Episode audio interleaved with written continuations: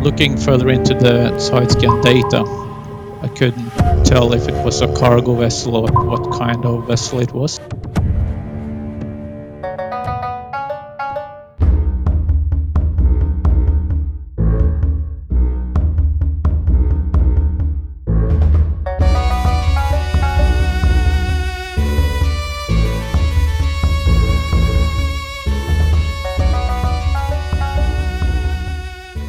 Ahoi und herzlich willkommen zu einer neuen Podcast-Folge der Deutschen Gesellschaft für Schifffahrts- und Marinegeschichte, kurz DGSM. Heute begeben wir uns gemeinsam in die Nordseegebiete nahe der norwegischen Küste. Was Tiefseekabel dort mit Schifffahrtsgeschichte zu tun haben, das erklären mir meine beiden Gäste. Ole Petter Hobberstad vom norwegischen Energieversorger Statnet und Sven Ahrens vom norwegischen Schifffahrtsmuseum. Hallo und herzlich willkommen an euch beide. Thanks for the invitation to this podcast.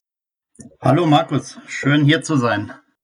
Ole, vor etwa drei Jahren habt ihr das Tiefseekabel zwischen Norwegen und Dänemark inspiziert. Ein Routinejob, denke ich. Doch plötzlich zeigte das Sonar eine riesige Masse in 490 Metern unter der Oberfläche. Was hast du in diesem Moment gedacht und gefühlt, ohne zu wissen, dass du gerade ein sensationelles Wrack gefunden hast?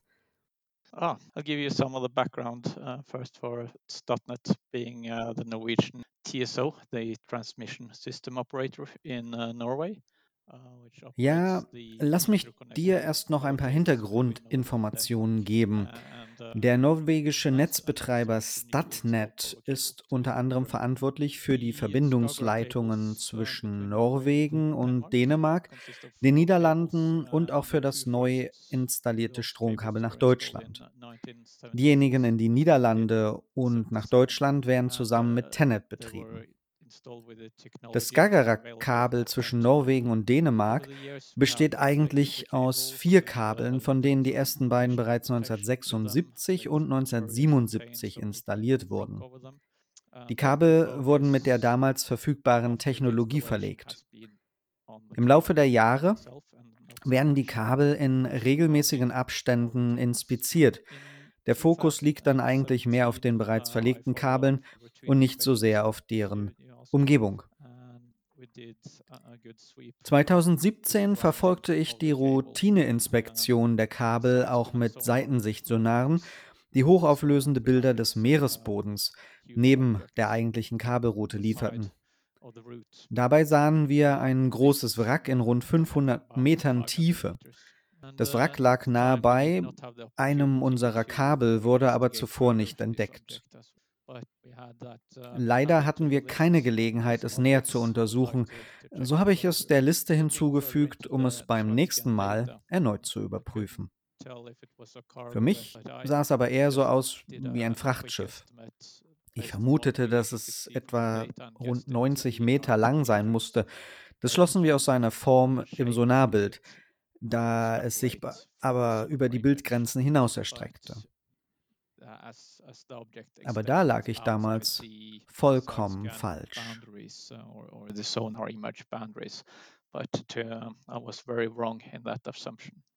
Von diesem Tag an hattest du keine Ruhe mehr. Du verspürtest den Drang, mehr zu erfahren, das Wrack genauer zu untersuchen. 2020 hast du endlich deine Chance bekommen. Was ist passiert und wann hast du gemerkt, dass es wohl der kleine Kreuzer Karlsruhe war? Yeah, uh, we um, had in uh, uh, fault on our Skagerrak uh, 2 cable, and yeah, it, Im Jahr and fault was 2020, made am about 31. 9 Mai, hatten wir wieder mal einen Fehler an unserem Skagerrak-Kabel 2. Der Fehler war etwa 39 Kilometer auf See außerhalb der dänischen Küste. Nach ungefähr einem Monat begannen wir mit der Reparatur. Für die Arbeiten bin ich auf die Olympic Taurus gegangen. Ähm, für die Reparaturen schneiden wir das beschädigte Kabel auf dem Meeresboden ab und nehmen es an Bord. Und dort wird dann der, der Fehler gesucht. Und gleichzeitig soll das auch das Eindringen von Wasser in das Kabel verhindern. Gleichzeitig dienen diese Prozesse der Vorbereitung, um die Enden des Kabels später neu zu verbinden. Während dieser sogenannten Schnitt- und Siegeloperation hatten wir etwas schlechtes Wetter und in Christiansand war bereits ein Besatzungswechsel geplant. Wegen des Wetters hatten wir die Reparatur einige Stunden früher abgebrochen und außerdem erwartete uns der gebuchte Steuermann in Christiansand erst einige Zeit später. So hatten wir ein paar zusätzliche Stunden gewonnen, bevor wir in Christiansand sein mussten. Dies war also unsere Chance, das Wrack aus dem Jahr 2017 zu untersuchen und hoffentlich auch zu identifizieren. Wir hatten das richtige Schiff, einen Tauchroboter mit Sonar und Kamera, kurz AOV, und eine erfahrene Crew. Ich gab den Vermessungsingenieuren an, an, wo sie anhalten sollten, und wir planten mit dem Tauchroboter das Wrack vom Süden her anzuschwimmen. Es macht dabei immer Spaß, Wracks zu untersuchen. Also waren wir auch alle begeistert, als der Tauchroboter endlich mit seinem Tauchgang begann. Als wir am Meeresboden ankamen, sahen wir das Wrack deutlich auf dem Sonar. Um Hindernisse zu vermeiden, bewegten wir uns mit dem Tauchroboter langsam, ganz langsam und vorsichtig darauf zu. Und es war tatsächlich viel größer, als ich es mir aufgrund der Daten von 2017 vorgestellt hatte. Auf der Schiffsseite, auf der wir ankamen, konnten wir deutliche Schäden durch eine Mine oder auch einen Torpedo feststellen, was darauf hindeutete, dass es sich um ein Schiff aus dem Zweiten Weltkrieg handeln musste. Als wir uns dann weiter über das Schiff bewegten, erreichten wir die vorderen Geschütze und, und wurden plötzlich sehr aufgeregt. Ein Kriegsschiff, von dem wir nichts wussten? Sofort war uns klar, dass wir das gut dokumentieren mussten. Wir sind dann ganz langsam von vorn zum Heck des Schiffes gefahren. Ja, zuerst war uns gar nicht klar, was vorne und was hinten war, da der Bug fehlte. Auf den Seitensichtscans hatten wir das als Heck eines Frachtschiffs fehlinterpretiert. Als wir dann am tatsächlichen Heck ankamen, hatten wir keinen Zweifel mehr. Das Symbol, das wir dort fanden, ließ keinen Zweifel daran, dass es sich um ein deutsches Schiff aus dem Zweiten Weltkrieg handelte. Als wir uns mit dem Tauchroboter entlang des Schiffes bewegt und es gefilmt hatten, suchten alle auf der Brücke nach möglichen vermissten Kriegsschiffen. Ein deutsches Schiff vor Christiansand. Ja, das musste die Karlsruhe sein. Bis dahin war das Schiff mir vollkommen unbekannt. Noch vor Ort habe ich dann mit dem Schifffahrtsmuseum Kontakt aufgenommen, wie wir mit den Informationen umgehen und das auch weitermelden sollten. Bevor wir das Wrack verließen, kartierten wir die Karlsruhe von oben mit Hilfe des Fächerecholots, des Tauchroboters. Die Daten wurden dann an Bord verarbeitet, um daraus ein 3D-Modell des Schiffes zu erstellen. Uh, Anschließend mussten wir zu unserem Termin mit dem Steuermann in Christiansand aufbrechen. Aber dank der erfahrenen Crew und der Tauchroboterpiloten konnten wir die uns zur Verfügung stehende Zeit ganz effizient nutzen. makes a 3D model of it. But with the time available, we really got the most out of it. Ole, dein Name ist jetzt mit dem Kreuzer Karlsruhe verbunden, weil du das Schiff fast 80 Jahre nach seinem Untergang zum ersten Mal wiederentdeckt hast. Aber was wird als nächstes passieren? Bist du immer noch fasziniert von deinem Fund und möchtest mehr über die Geheimnisse erfahren, die der Kreuzer eventuell noch birgt? Yes, uh, I'm sure we will get more opportunities to, to check out uh, Karlsruhe. Ja, ich bin sicher, wir werden in der Zukunft noch mehr Möglichkeiten haben, die Karlsruhe zu erkunden. Es wird auch ein gutes Ziel für die Kalibrierung von Vermessungsgeräten sein. Darüber hinaus gibt es sicher noch mehr Geheimnisse zu entdecken, nur eben vielleicht nicht ganz so groß wie die Karlsruhe. Sven, wir haben gerade von Ole gehört, dass das Schifffahrtsmuseum nach der Lokalisierung des Wracks der Karlsruhe nahe der norwegischen Küste nun die Wrackteile genauer erkunden wird. Plant ihr mithilfe von Tauchrobotern zurück auf 490 Meter zu gehen? Oder wollt ihr auch Artefakte des Schiffes zur Forschung bergen und später dann im Museum ausstellen? Ja, wir möchten natürlich sehr gerne das Schiff weiter untersuchen. Äh, es ist ja ein äh, fantastisch äh, gut erhaltener Fund. Dies kann aufgrund der Tiefe natürlich nicht mit Tauchern geschehen und wir sind darauf angewiesen, Tauchroboter, Unterwasserdrohnen, RUW zu benutzen. Und die Ausrüstung, die wir benötigen, um in 490 Meter Tiefe zu forschen, die haben wir nicht an unserem Museum. Da sind wir also ganz darauf angewiesen, dass wir äh, die Untersuchung zusammen mit Startnet durchführen. Und äh, da Startnet da durchaus positiv ist, kann ich mir schon vorstellen, dass wir in naher Zukunft äh, auch weitere Befahrungen des Wracks machen. Nun sind äh, in Norwegen Wracks, die jünger als 100 Jahre sind, nicht vom äh, Denkmalschutz umfasst. Wir sind allerdings trotzdem natürlich sehr an Kriegsschiffen interessiert und vor allem auch an der Bewahrung der Kriegsschiffe. Wir haben allerdings jetzt nicht den Plan, Gegenstände zu bergen. Allerdings sollten wir da zufällig über die Schiffsglocke, die ja normalerweise auch den Namen, vielleicht sogar das Baujahr des Schiffes trägt, sollten wir also auf diese Schiffsglocke stoßen, dann könnten wir uns schon vorstellen, die Schiffsglocke mit ins Museum zu nehmen und vielleicht auch äh, auszustellen. Lass uns ein wenig in der Zeit zurückgehen. Was ist über die letzten Stunden oder gar die letzten Minuten der Karlsruhe vor ihrem Untergang bekannt? Und wie hat dir die Geschichte geholfen, das Schiff am Ende auch zu identifizieren? Ja, die Karlsruhe war im April 1940 an der Operation Weserübung beteiligt, also dem Überfall auf Norwegen. Am 9. April nahm das Schiff dann am Beschuss der Stadt Christiansand teil. Im Laufe des Tages wurde die Stadt besetzt und die Karlsruhe äh, machte am Kai fest, äh, um Truppen äh, auszuschiffen und auch Munition abzuladen.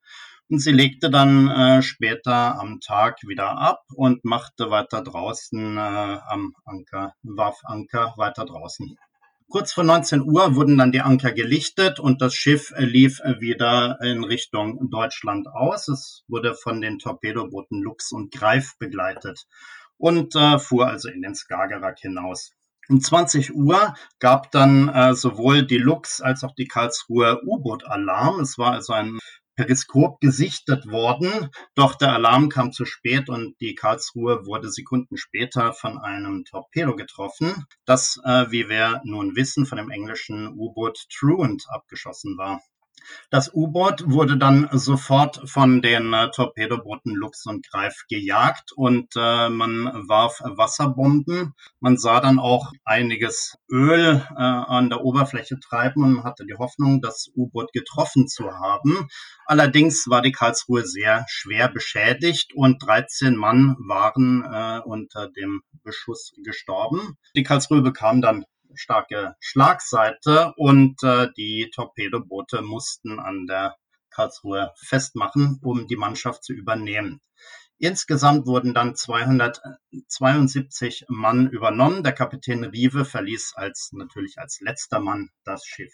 Die Lux und das Torpedoboot Seeadler, das auch zur Hilfe gekommen war, liefen dann also gegen 9.45 Uhr abends äh, nach Kiel aus und nahmen die ganze Mannschaft mit. Der Kapitän war allerdings auf die Greif umgestiegen, um abzuwarten, ob das Schiff noch irgendwie zu retten war. Man hatte den Plan, es eventuell zu verschleppen. Das scheint aber nicht möglich gewesen zu sein, denn äh, das Schiff wurde dann von den dem deutschen Torpedoboot Greif gegen 22.35 Uhr torpediert und versenkt. Die Identifizierung der Karlsruhe wurde von äh, unserem Kollegen Frude Qualö äh, durchgeführt. Dies war gar nicht so schwer, da das Schiff doch wirklich ausgezeichnet erhalten war und die 3D-Modelle von Startnet auch sehr gut waren. Ähm, da zeigte sich nämlich, dass die Karlsruhe Achter zwei Geschütztürme hatte, die asymmetrisch versetzt waren. Dies findet sich nur bei Kreuzern der Königsberg-Klasse. Und äh, in dieser Klasse gab es also nur drei Schiffe. Da die Königsberg am 10. April 1940, also einen Tag nach der Karlsruhe in Bergen versenkt worden war und die Köln 1945 in Wilhelmshaven bombardiert und versenkt worden war, war es damit also ganz sicher, dass es sich bei dem Schiff, das ja gar nicht so weit von Christian Sand gefunden worden war, dass es sich da also tatsächlich um die Karlsruhe handeln musste. Betrachtet man die Bilder und Videoaufnahmen des ersten Tauchganges, so scheint die Karlsruhe ja in einem ausgezeichneten Zustand zu sein, vor allem angesichts ihrer Ruhezeit von fast 80 Jahren. Ist sie also ein, eine spektakuläre Entdeckung in der Nordsee oder nur eines von vielen gut erhaltenen Wracks dort? Äh, um Norwegen herum haben wir natürlich sehr, sehr viele moderne Wracks, allerdings auch alte. Gerade vom Zweiten Weltkrieg haben wir große Mengen Wracks. Vor allem natürlich zivile Frachtschiffe. Die nahmen ja an der äh, Versorgung der Alliierten teil und wurden also stets von deutschen U-Booten versenkt. Kriegsschiffe haben wir weitaus weniger in, äh, in den norwegischen Fahrwässern. Es gibt allerdings schon einige prominente Kriegsschiffe. Allen voran ist natürlich die Blücher zu nennen, die im Oslofjord versenkt worden war, ein Kreuzer. Und dann auch die, das Schlachtschiff Tirpitz, das äh, in Tromsø auf dem Meeresboden liegt. Das Besondere mit der Karlsruhe ist natürlich, dass sie ausgezeichnet erhalten ist. Und dafür gibt es mehrere Gründe. Der eine ist, dass die Karlsruhe also ganz senkrecht, sie ist nicht durchgebrochen und senkrecht runtergegangen und steht also auf dem Meeresboden genauso, wie sie auf der Seeoberfläche gefahren wäre. Und damit sind die Geschütztürme vollständig erhalten geblieben. Und natürlich auch sonst die, der Großteil des Deckes. Äh, und dadurch ähm, ist sie schon wesentlich besser erhalten als alle die Kriegsschiffe, die irgendwie anders äh, auf dem Meeresboden aufgekommen sind. Und zum anderen liegt die Karlsruhe wesentlich tiefer als äh, die meisten Schiffe, die wir kennen. Und das hat natürlich auch dazu beigetragen, dass keine Taucher in das, in das Schiff hineinkommen konnten. Es konnte also nicht geplündert werden und es scheint auch keine besonders großen Schäden von Schleppnetzen aufzuweisen. Also von daher ist es schon ein ganz besonders großartig erhaltener Fund. Ole und Sven, vielen Dank euch beiden für diesen wirklich spannenden Erlebnisbericht 490 Meter unter dem Meer. Ja, thanks uh, for uh, being uh, invited. Gerne, Markus. Tschüss. Damit sind wir aber für heute leider auch schon wieder am Ende unseres Podcasts angekommen. Wenn Ihnen unser kleiner Tauchgang für die Ohren gefallen hat, heuern Sie doch ganz einfach beim nächsten Mal wieder an auf einer unserer Expeditionen in die Schifffahrts- und Marinegeschichte – bis dahin und bleiben Sie gesund, Ihr Dr. Markus Mau.